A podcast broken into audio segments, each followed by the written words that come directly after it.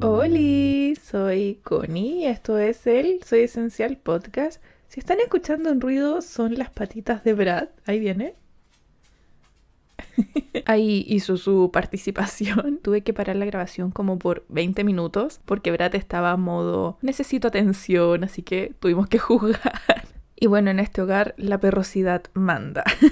Pero ya estamos ahora sí. Hola, estoy de vuelta en Chile. Ya volví y este es mi primer episodio desde casita. Y ha sido un poquito raro el acostumbrarme o el volver a, la rutina que suelo tener aquí en casita. De hecho, anoche dormí como 11 horas seguidas y estoy en eso, como descansando y reconectando y volviendo un poco a, a, la vida normal que tengo. Y les quiero hablar de mi vuelo de regreso. Bueno, tuve dos vuelos porque hice una escala en Panamá. Y en ese vuelo entre Houston y Panamá me di permiso de hacer algo que no había hecho y que para mí es muy raro de hacer, que es aburrirme. Darme permiso de estar aburrida. Y pasa que en nuestra sociedad actual es súper raro aburrirse. No lo hacemos, no nos damos permiso de estar aburridos. Y es probable que en tu día a día igual tengas momentos aburridos, pero a lo que voy es cuánto te permites mantenerte en ese estado aburrido. Comienza a calcular, cuando te empiezas a sentir así aburrido, cuánto tiempo pasa hasta que tomas el teléfono y empiezas a scrollear en redes sociales, o comienzas a ver tu serie de turno, o pones una película, o escuchas música, o haces algo externo que te saque de ese hacer nada. Y para que vayan entendiendo más el concepto, piensen en niños. Cuando un niño no tiene acceso a televisión, películas, YouTube,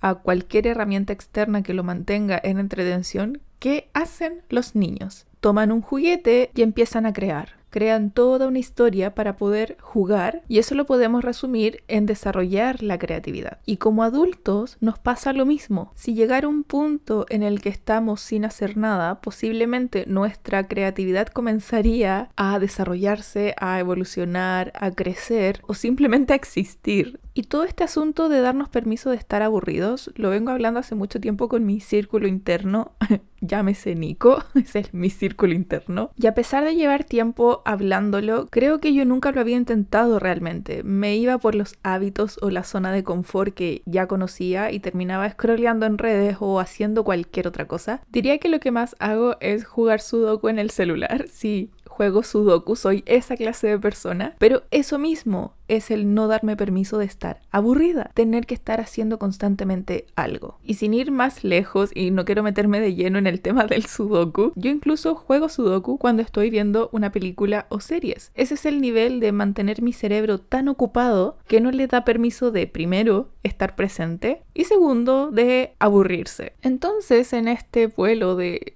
Houston a Panamá, me di permiso de hacer nada, pero literalmente nada. Y además que los vuelos usualmente yo siempre como planeo. Tengo que hacer muchas cosas porque voy a estar muchas horas en un avión haciendo nada. Entonces necesito hacer cosas, ya sea escribir journaling, leer este libro, ver esta serie, planificar tal cosa, escribir un episodio del podcast, escribir un capítulo del libro. Necesito hacer cosas. Pero ahora por primera vez dije, no, en este vuelo haré nada. Y creo que me convertí como en una planta o algo así. Porque efectivamente no vi la serie que tenía descargada, One Piece, obviamente. No leí ningún libro en el Kindle, no jugué Sudoku, no escuché música, apenas conversé un poquito con la persona que iba sentada a mi lado, pero fue eso. Durante el viaje me senté a contemplar mi existencia. Yo creo que entré en un estado de meditación por todas esas horas y simplemente existí conmigo y mis pensamientos.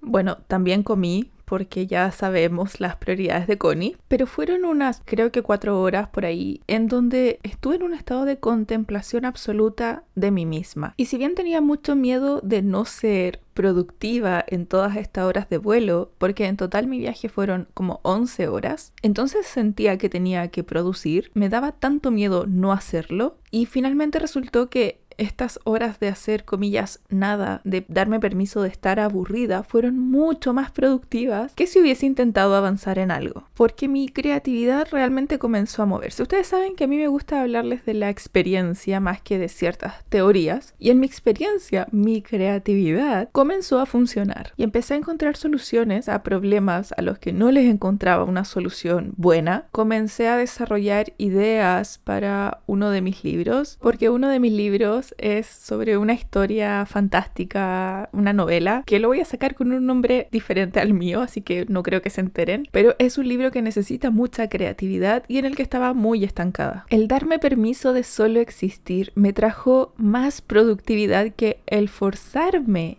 a ser productiva. Y creo que el problema está ahí. En la sociedad en la que estamos envueltos en este momento nos obliga a estar produciendo constantemente. ¿Cómo rayos vas a tener horas de hacer nada? Es impensado, es poco productivo, no tiene sentido. Pero creo que hay un factor que no es solamente la sociedad que nos pide ser productivos, sino que también está el factor de que no queremos estar solos con nuestros pensamientos. Pienso que a la mayoría de las personas esto es algo que les da mucho miedo, entonces, claro, lo mejor es evitarlo. Y esto tiene mucho que ver con todo un proceso de autoconocimiento, todo un proceso de aprender a mirarnos para comenzar a aceptarnos, porque justamente en el silencio de hacer nada, en todo este proceso de sentirnos aburridos, es cuando esas cosas incómodas que están en nuestra vida comienzan a tomar forma. Esos pensamientos que estuvieron reprimidos, esas cosas que no teníamos ganas de aceptar porque claramente iba a generar todo un cambio en nuestra vida, todas esas cosas comienzan a aparecer porque estamos en silencio. Entonces nuestra mente tiene la oportunidad de hacerse presente con las cosas que realmente están pasando. Y una vez que estas cosas salen a flote,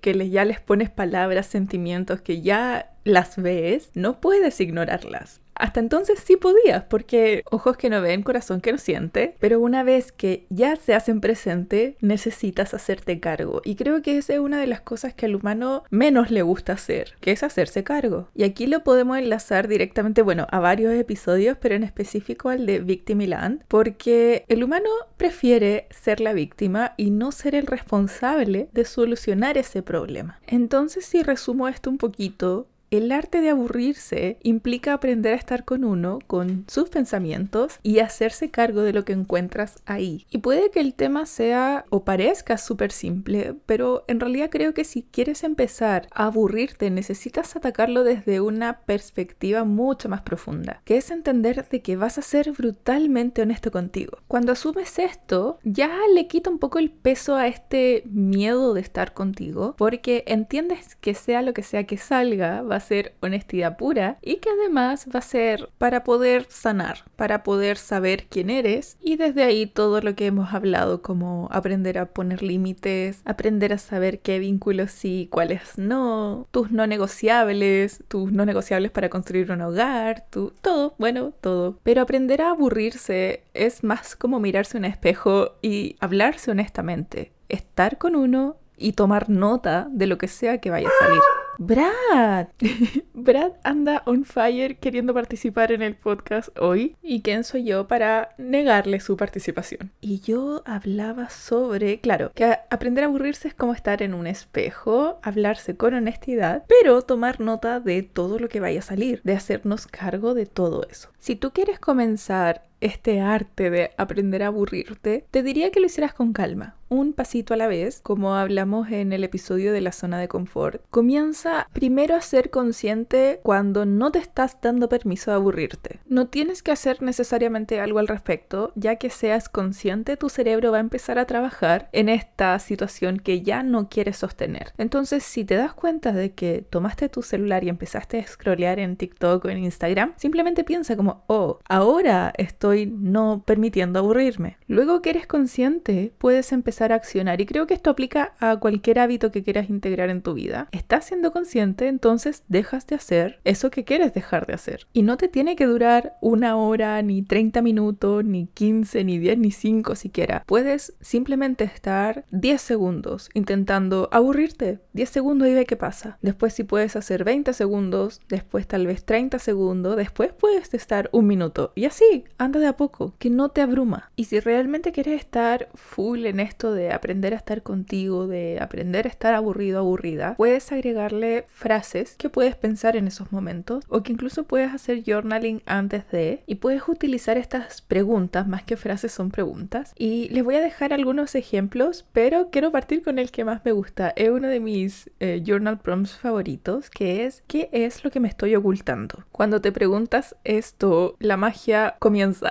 porque empiezas a ser consciente o empiezas a verbalizar o a pensar o a escribir sobre esas cosas de las que no eras tan consciente, pero que están generando algún impacto en ti. Entonces pregúntate y escribe sobre eso o piensa sobre eso, ¿qué es lo que te estás ocultando? También puedes utilizar el prompt de ¿qué es lo que me da miedo asumir? O mis sentimientos más ocultos es. Otro que me gusta mucho es si mis emociones fueran una persona, ¿qué me Y así puedes ir redescubriendo todo lo que oculta, toda esa parte oscura de ti que no quieres ver y por la que te da miedo estar solo contigo y tus pensamientos. Y tal vez cuando te enfrentes a estos momentos de, estar aburrido o, o de hacer nada, tal vez ya no sea tan escalofriante y puede que resulte un poco más fácil porque ya le diste vuelta a todas estas preguntas. Ya medio sabes qué es lo que te vas a encontrar. Pero de todas formas encuentro que da muchos beneficios aprender a aburrirse y a estar solo con nuestros pensamientos porque podemos descubrir cosas muy increíbles como cuáles son de verdad nuestros sueños o qué es lo que queremos hacer con nuestra vida. Pero honestamente, no lo que se supone que debemos hacer, que esa es otra historia. El aprender a estar con nosotros nos va a entregar todo este conocimiento de nosotros mismos, donde vamos a poder enfrentar la vida de una forma más real, de una forma más sincera. Y claro, con sinceridad viene su complejidad, que es hacerle frente a la realidad, porque a veces no queremos hacer lo que la sociedad nos pide. Y oficialmente soy un claro ejemplo de eso, pero de todas formas, más allá de las complejidades que es enfrentar la vida cuando no quieres llevarla de forma convencional, trae mucha más felicidad y satisfacción. Así que si logras superar el miedo de estar solo contigo y tus pensamientos, te aseguro que te va a traer mucha más satisfacción, mucha más felicidad y tranquilidad a tu vida, porque vas a poder tomar decisiones de un lugar muy real y coherente contigo. Y eso de verdad que no tiene absolutamente ningún precio. Es Así que bueno, desde el fondo de mi corazón les deseo que puedan aburrirse. que tengan una rica semana y nos escuchamos el próximo martes. Bye.